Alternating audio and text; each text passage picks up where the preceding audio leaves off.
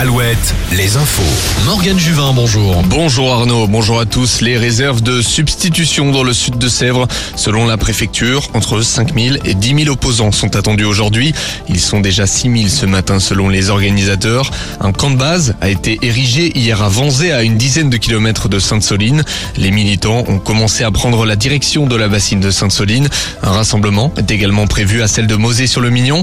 Tous appellent à manifester sans violence physique.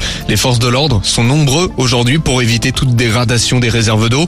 3200 gendarmes et policiers sont déployés. La grève continue à la raffinerie de Donge. Mobilisation reconduite jusqu'à mardi prochain, jour de mobilisation nationale. En parallèle, six salariés ont été réquisitionnés. Réquisitionnés pour ouvrir les vannes qui permettent de transférer du carburant par pipeline vers le dépôt breton de Verne-sur-Sèche. Quelques salons aujourd'hui dans nos régions. Le salon des vins en deux des antiquaires à Limoges, du tatouage à Vannes. Alouette partenaire de la foire de Bressuire, c'est jusqu'à lundi. Foire Expo également à Rennes et à Orléans. En rugby, le Stade Rochelet va tenter de prendre sa revanche en top 14. Le duel La Rochelle-Bordeaux avait été remporté par les Girondins en décembre dernier. Cette fois, les Maritimes jouent à l'extérieur au Matmut Atlantique.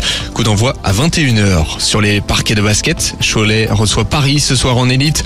Les joueurs de Laurent Villa qui ont un bilan presque parfait à domicile. 10 victoires, 2 défaites. Une division en dessous, Quimper reçoit le leader Saint-Quentin et puis en National 1, les Sables Sergi Pontoise.